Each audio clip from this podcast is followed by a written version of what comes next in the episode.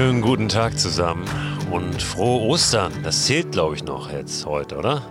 Es ist Ostermontag. Hier ist der Frei Raus Podcast. Mein Name ist Christoph Förster und ja, ich hoffe, ihr hattet schöne Ostertage. Ihr habt noch einen schönen jetzt. Habt ein Stück weit das frühlingshafte Wetter genossen, die Sonne, auch wenn wir nach wie vor dick in der Corona-Krise stecken und nicht so ganz raus dürfen, wie wir wollen ja, hoffe ich, dass ihr trotzdem eine schöne Zeit gehabt habt. In der heutigen Folge geht es um das Thema Essen, Ernährung da draußen. Gerade ist es ja schwierig, wir dürfen noch nicht mal irgendwie picknicken, theoretisch. Äh, ja, aber wenn wir da draußen eine Tour machen, dann müssen wir natürlich trotzdem irgendwie essen. Und die Zeiten kommen auch wieder, in denen wir längere Touren machen. Und ich habe eine E-Mail bekommen von Andrea zu dem Thema Ernährung, zu dem Thema Essen. Andrea hat nämlich geschrieben, dass sie gerade fleißig die Folgen dieses Podcasts hört und ja, ihr dabei eine Frage gekommen ist. Und zwar schreibt sie, dass sie normalerweise, wenn sie bislang unterwegs war auf irgendwelchen Touren, meist ja, in einer festen Unterkunft geschlafen hat, wo sie immer auch Küchen zur Verfügung hatte. Und jetzt wollte sie im Mai auf die Via Baltica zum Pilgern. Das wird höchstwahrscheinlich so nun nichts. Und ja, jetzt hat sie sich überlegt, ob sie vielleicht trotzdem ein paar Tage loszieht, aber dann vielleicht nicht irgendwo unterkommt, auch weil das vermutlich noch gar nicht wieder möglich sein wird. Also keine Küche haben wird, keine feste Küche. Und sie fragt, was ich denn so empfehle, ja, rund um die Outdoor-Küche, rund um die Abenteuerküche. Küche. Und deshalb möchte ich heute ein bisschen was genau zu diesem Thema sagen. Das ist natürlich ein sehr umfangreiches Thema und es wird mir nicht gelingen, das in aller Gänze zu beleuchten hier und heute. Aber ich denke, wir versuchen einfach mal ein bisschen reinzugehen und ja, ein paar Aspekte einfach mal anzusprechen. Als allererstes kommt es natürlich sehr darauf an, wie lange wir unterwegs sind und wo wir unterwegs sind. Wenn wir drei Wochen in der Wildnis Schwedens wandern, dann müssen wir essenstechnisch ein bisschen anders denken, als wenn wir nur eine Nacht auf einem Berg in Mitteldeutschland ja, unterwegs sind oder irgendwo in, in Mitteleuropa, also gar nicht weit weg. Wenn es eine Nacht ist, wenn es vielleicht zwei Nächte sind, dann können wir ja ganz anders denken und planen, was das Essen angeht. Kurz gesagt müssen wir, wenn wir nicht so lange unterwegs sind, ja gar nicht so sehr auf jedes Gramm oder auf jedes Kilogramm gucken, weil wir den Kram nicht so weit schleppen müssen. Wenn wir aber 20 Tage in der Wildnis unterwegs sind, dann müssen wir 19 Tage das schleppen, was äh, wir am 20. Tag dann noch essen wollen. Vorausgesetzt, wir kommen an keinem Laden vorbei und die Natur gibt nichts her. Das ist natürlich eine Überlegung, was kriegen wir aus der Natur? Das ist momentan relativ wenig, ähm, weil Wildkräuter einfach gerade noch nicht so wachsen. Es gibt ein paar ganzjährige. Das ist aber auch nochmal ein Thema für sich, was Wildkräuter angeht, was wir wirklich an Pflanzen dort in der Natur essen können.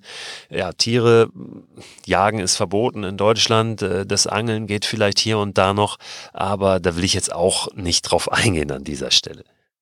Ich fange einfach direkt mal mit meinem Lieblings-Outdoor-Essen an, um in das Thema reinzuspringen. Und das ist Couscous.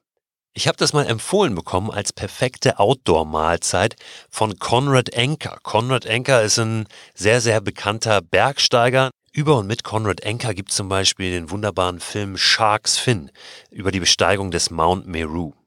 Conrad Anker hat aber auch 1999 die Überreste von George Mallory am Mount Everest gefunden. Das passt jetzt vielleicht nicht so in das Ernährungsthema rein, gerade äh, sterbliche Überreste. Aber es äh, ist ganz interessant, diese Geschichte. George Mallory, äh, ja, 75 Jahre nicht gefunden wurde an diesem Berg. Der ist nämlich im Juni 1924 als einer der besten Bergsteiger seiner Zeit damals aufgebrochen zu seiner dritten Mount Everest Expedition und äh, hat einen Gipfelversuch gemacht mit seinem Kollegen, der hieß Andrew Irvine und die beiden sind einfach nie wieder zurückgekommen und wurden eben bis 1999 auch nicht gefunden, bis Conrad Anker dann äh, am Mount Everest äh, den, den George Mallory gefunden hat. Und bis heute ist nicht ganz klar, ob George Mallory und Andrew Irvine vielleicht sogar auf dem Gipfel des Mount Everest gestanden haben. Die ersten, deren Mount Everest-Besteigung dokumentiert wurde, waren ja dann Edmund Hillary und Tenzing Norgay. Das war aber 29 Jahre später, das war 1953. Das ist jetzt so ein bisschen unnützes Wissen nebenher, aber wie ich finde, eine ganz spannende Geschichte und auch eine der Legenden, die sich um den Mount Everest ranken. Konrad Enke hat mir also Couscous empfohlen. Couscous als perfektes Outdoor-Essen, als perfektes Bergsteiger, als perfektes Expeditionsessen.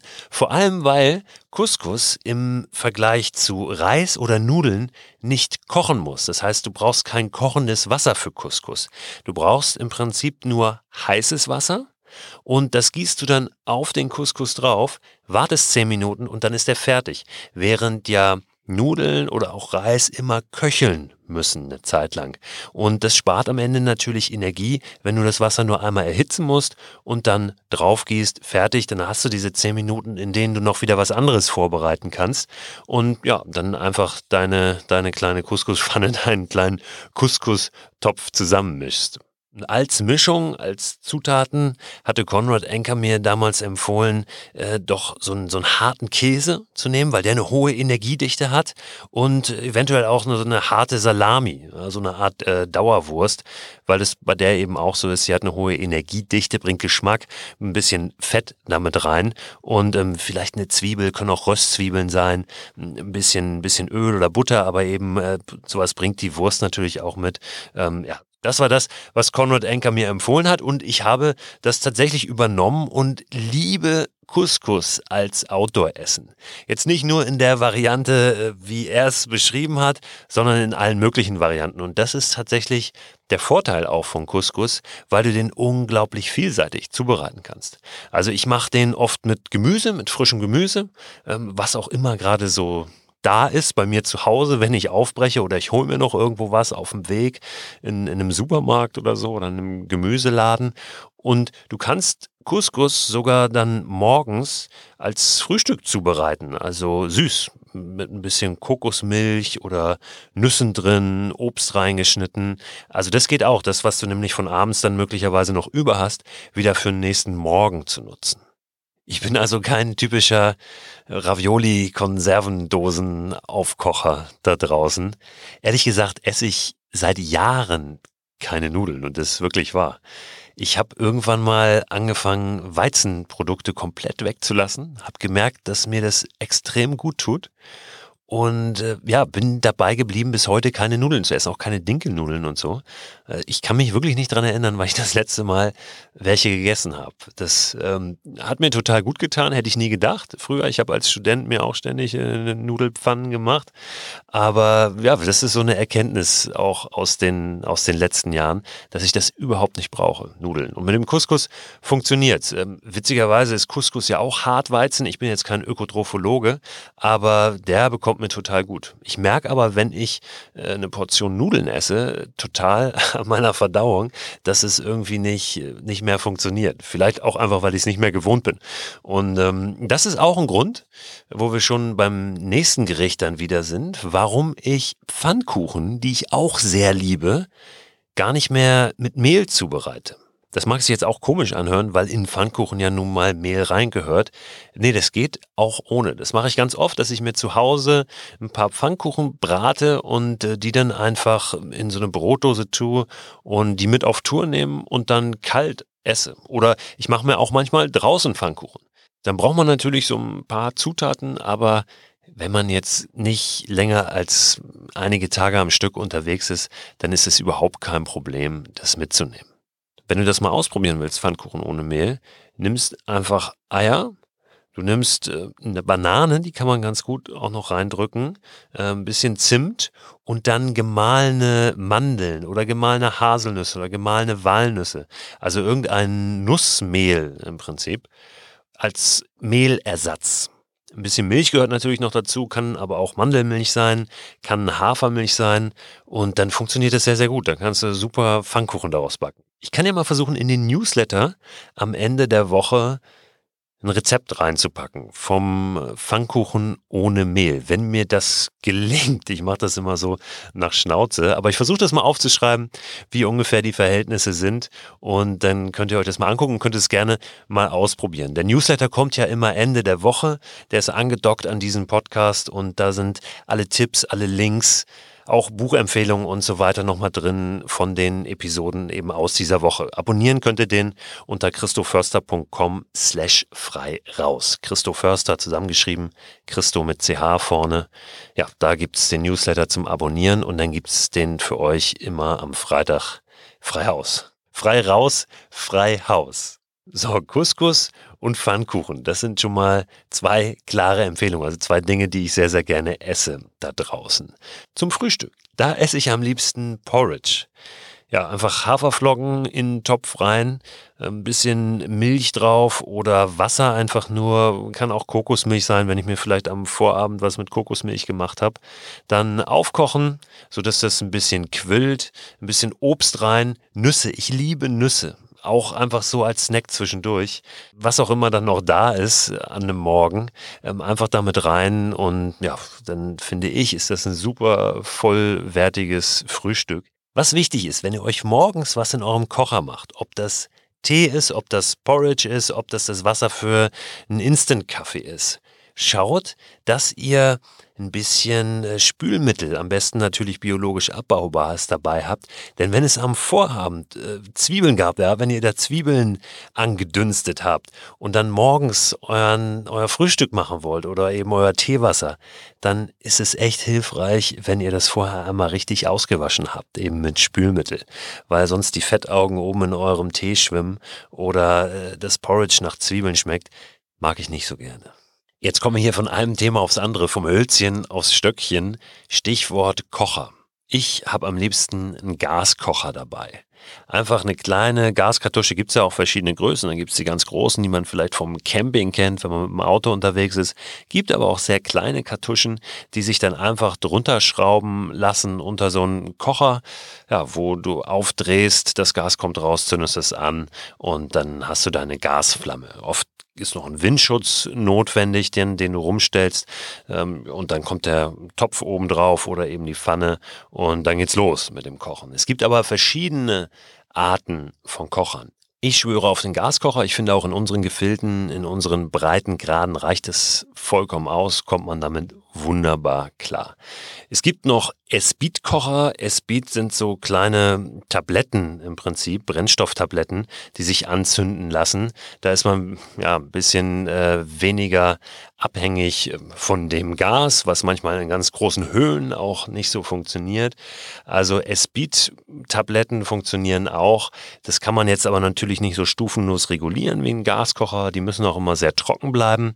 Ähm, ja, äh, ist ein bisschen bisschen auch Glaubensfrage. Es gibt Benzinkocher, äh, die dann eben oft im, im Gebirge auch verwendet werden. Es gibt äh, Öl, Kocher. Es gibt aber auch Hobo-Kocher. Das sind die aller einfachsten Kocher. Im Prinzip so, ja, Metall, Metallboxen oder Metallkörbe, ähm, wo durch einen Kamineffekt, also sind an der Seite ähm, offen, kann man sich so vorstellen, wie so ein, es gibt von, von Ikea, glaube ich, so ein, ähm, so, so, so ein Geschirr, nee, was ist das, so ein Bestecktrockenkorb ja, wo das Besteck, wenn man es abgewaschen hat, reingestellt wird, damit es trocknen kann. Und so ein bisschen so sind auch die Hobo-Kocher konstruiert. Die haben eben an der Seite so Luftschlitze, wo dann die Luft rein kann und da in den Kocher rein oder in äh, diesen Korb rein kommen dann, äh, kommt dann Holz oder was auch immer man an Brennbarem findet. Und äh, das ist natürlich ein ganz, ganz einfaches Prinzip. Funktioniert aber auch. Man hat dann allerdings ein noch offeneres Feuer und das offene Feuer, da kommen wir dann wieder gleich gleich zum nächsten Thema, ist natürlich ein, ein heikles Ding da draußen in der Natur. Auch ein Gaskocher ist streng genommen ein offenes Feuer. Deswegen sollten wir auch, wenn wir den benutzen, gucken, ja, wo, wo kochen wir da, wie ist der Untergrund und im Zweifel so eine nicht brennbare Matte einfach äh, drunter legen. Die kriegt man im Baumarkt oder es gibt sie für Weber-Grills. Ähm, also die einfach drunter legen, damit nichts passieren kann. Oder eben genau schauen, wo koche ich. Am besten nicht im Wald. Das gilt genauso für offenes Feuer. Offenes Feuer ist in den meisten Waldgebieten sowieso verboten. Da, wo es nicht verboten ist, ist es, wenn es äh, eine längere Trockenzeit gegeben hat, auch nicht angemessen. Also ich mache im Wald eigentlich, es sei denn, es ist wirklich Winter und es schneit oder es regnet, überhaupt kein Feuer wirklich im Wald, ja, auf einem Waldboden. Ich schaue dann, wenn es mir erlaubt ist, dass ich äh, vielleicht an einem Flussbett oder so oder einem Bachlauf ein, ein Kies, klein, klein, kleines Kiesbett finde oder ein Kiesstrand, wo dann eben nichts passieren kann, wo der Untergrund zumindest nicht brennbar ist und ich direkt Wasser nebendran habe. Auch jetzt schon, Mitte April, ist es unfassbar trocken da draußen im Wald. Nicht nur im Wald, auch in den Gärten, ja, und zum Teil auf Wiesen ist es sehr, sehr trocken. Und bitte da kein Feuer machen. Jetzt schon nicht. Ja? Und im Sommer schon gar nicht. Denn selbst wenn wir ein Feuer gelöscht haben oder meinen es gelöscht zu haben, dann kann es gut sein, dass das ähm, auch ja selbst unter der Erde, wenn wir wenn wir dies verbuddeln, ja die die Kohle, kann es gut sein, dass es sogar unter der Erde noch einen Schwelbrand gibt. Da passieren leider immer wieder echt sau blöde Dinge, ähm, gerade auch verursacht von Wanderern, von Menschen, die eine Nacht draußen verbracht haben oder den Abend eben sich ein Feuer gemacht haben. Also passt da bitte sehr, sehr gut auf, haltet euch an die Vorschriften und im Zweifel lieber kein offenes Feuer machen. Wenn es sein muss, einen Gaskocher nehmen und dann ja genau schauen, wo ihr den anmacht. Wenn ich nur ein oder zwei Tage unterwegs bin, dann lasse ich den Gaskocher abends auch oft aus. Mir ist es morgens viel wichtiger, was Warmes zu haben, denn abends bin ich eh oft fertig, will so schnell wie möglich in mein Bett beziehungsweise in meine Hängematte oder auf die Isomatte in den Schlafsack und dann, dann muss ich gar nicht unbedingt noch was Warmes haben, weil es dann oft schon dunkel ist und dann ist mir das nicht so wichtig. Dann habe ich im besten Fall was dabei entweder meine kalten Pfannkuchen oder Energieriegel. Also ich gehe da auch oft dann sehr pragmatisch ran und nehme noch irgendwelche Riegel mit für Notfall. Ja, und ähm, die ziehe ich mir dann abends rein und morgens ist es mir dann wichtiger, dass ich mir ein bisschen was Warmes mache weil es in der Nacht ja auch manchmal ein bisschen frisch ist. Ich komme dann aus meinem Schlafsack und freue mich dann auf was Warmes, auf mein Porridge und einen Tee. Ich bin nicht so ein Kaffeetrinker. Ich trinke gerne mal einen, aber ich brauche keinen morgens. Da bin ich sehr, sehr dankbar. Ich kenne genug Leute. Wenn du mit denen unterwegs bist, dann siehst du sehr, sehr schnell zu morgens, dass du den irgendwie einen Kaffee organisierst, weil sonst wird es kein Spaß, in den Tag hineinzukommen. Äh, das kenne ich durchaus auch und auch da gibt es Möglichkeiten, aber da machen wir nochmal eine extra Folge drüber, über das Kaffeekochen draußen. Das ist natürlich auch eine Glaubensfrage, wie man es macht und wie gut er dann sein muss und ja, wie, wie wir den hinkriegen, einen richtig guten Kaffee in der Natur. Wenn ich einen Kaffee trinke, dann trinke ich den zum Beispiel sehr gerne mit Milch. Und dann nehme ich mir auch Milch mit. Es gibt natürlich auch die Möglichkeit, zum Beispiel Milchpulver mitzunehmen. Es gibt auch Eipulver. Es gibt fast alles in Pulverform und dann brauche ich nur Wasser, gieße es drauf, mische es ein bisschen und habe entweder Milch oder Ei oder zumindest etwas, was so ähnlich schmeckt. Solche Sachen sind super geeignet, wenn wir wirklich auf jedes Gramm gucken, wenn wir wirklich eine lange Zeit unterwegs sind und das alles schleppen müssen, wenn wir nicht mal irgendwo an einen Laden kommen. Wenn ich Touren mache, ich sag mal bis zu einer Woche, dann plane ich das Essen auch gar nicht so hundertprozentig durch. Gerade bei den ganz kurzen Touren, also ein Tag, zwei Tage, drei Tage, ist es bei mir nämlich oft so, dass ich relativ spontan aufbreche und dass ich vorher gar nicht die Zeit habe, groß durchzuplanen, was ich denn an welchem Tag morgens, mittags, abends esse und das auch noch vorzubereiten und dann einzupacken. Wenn das immer die Voraussetzung wäre für mich, dann würde ich gar nicht so spontan aufbrechen können. Dann würde ich immer denken, ich muss erstmal planen, ich kann jetzt noch nicht los. Und dann gehe ich lieber pragmatisch daran und sage so, jetzt gucke ich, was habe ich hier noch und das nehme ich mit, ich schaue, was ich daraus machen kann. Und ja, dann komme ich mit Sicherheit aber auch nochmal irgendwo an einem Laden vorbei. Wenn ich mit der Bahn irgendwo hinfahre, gehe ich nochmal am Hauptbahnhof in irgendeinen Laden. Oder ich gucke mal, ob auf meiner Strecke irgendein Dorf liegt und gehe da rein und gehe in den Laden und hol mir da was. Wir sind ja in der Regel hier in der näheren Umgebung oder ja, wenn wir nicht wirklich in der Wildnis oder tief in den Bergen unterwegs sind, immer irgendwo auch in der Nähe von, äh, ja, ich sag, Menschen, ja, also menschlichen Siedlungen, Dörfern, Städten. Und da kriegen wir was zu essen. Das heißt, wir können in irgendeinen Laden gehen, holen uns da noch was wir brauchen. Oder im Zweifel können wir sogar irgendwo klingeln und fragen, ob diejenigen, die da wohnen, noch uns unter die Arme greifen können und uns ein bisschen helfen können. Jetzt gerade aktuell ist das ein bisschen schwierig, irgendwo bei wildfremden Menschen zu klingeln. Ja, das ist klar. Aber perspektivisch ist das dann wieder eine sehr, sehr gute Möglichkeit. Um das ein bisschen zusammenzufassen, es ist im Prinzip alles möglich da draußen. Wir können total schlemmen, wenn wir dann wollen. Wir können auch eine gusseiserne Pfanne irgendwo mit hinschleppen, wenn wir nur ein, zwei Tage unterwegs sind. Da kommt es nicht so auf das zusätzliche Gewicht an. Da können wir auch eine Flasche Wein irgendwo mit hinschleppen, wenn wir uns einen Coq au vin auf dem Gaskocher machen wollen. Ich finde, es kann auch ein sehr schöner Anlass sein, mal wieder rauszugehen. Ja, einfach das Essen zu zelebrieren.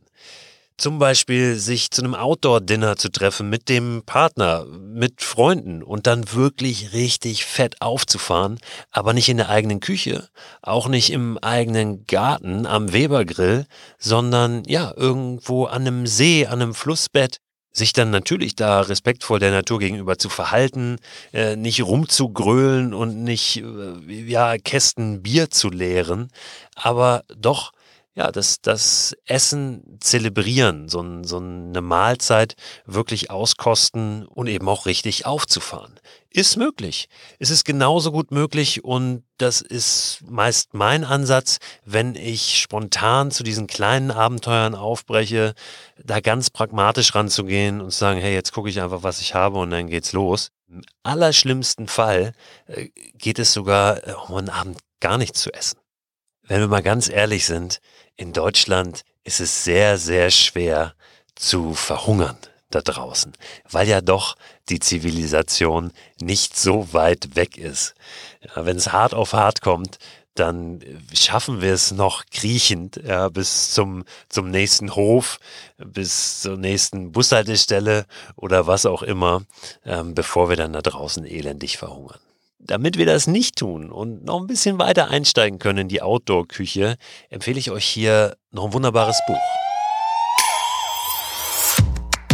Markus Semmer ist äh, ein super Typ. Markus Semmer ist gelernter Koch, hat eigentlich ursprünglich was ganz anderes äh, machen wollen und auch damit angefangen. Ja, und dann irgendwann dachte er, komm, jetzt, jetzt werde ich Koch. Dann ist er auf Reisen gegangen, dann ist er durch Australien unterwegs gewesen.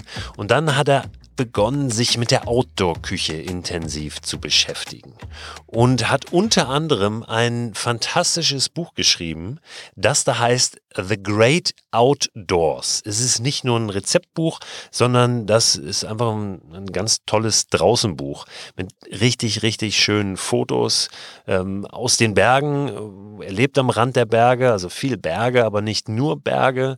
Ähm, ja, Guck da rein, ähm, da sind super Ideen drin zum Kochen draußen, aber es ist eben viel mehr als das. Es ist auch ein, ein draußen Inspirations-, Motivationsbuch, wie ich finde. Markus Semmer, The Great Outdoors. Auch den Link zu diesem Buch packe ich euch aber in den Newsletter, der am Ende der Woche erscheint, am Freitag und den ihr abonnieren könnt unter christoförster.com slash frei raus. Da findet ihr auch die Telefonnummer, an die ihr eure WhatsApp-Sprachnachrichten schicken könnt. Wenn ihr mögt, wenn ihr Fragen habt, wenn ihr Ideen habt, wenn ihr Gedanken, Erlebnisse teilen möchtet, dann könnt ihr das gerne über diesen Weg tun. So, und jetzt schlemmt noch schön an diesem Ostermontag. Kommt gut durch den Tag und dann ja, in die neue Woche, wie auch immer sie aussehen mag, was auch immer sie bereithält für uns. Vielleicht ja eine Ansage auch von der Bundesregierung, wie das alles so weitergeht mit den Corona-Maßnahmen. Ich bin sehr gespannt auf diese Woche. Wenn ihr wollt, hören wir uns morgen wieder. Macht's gut.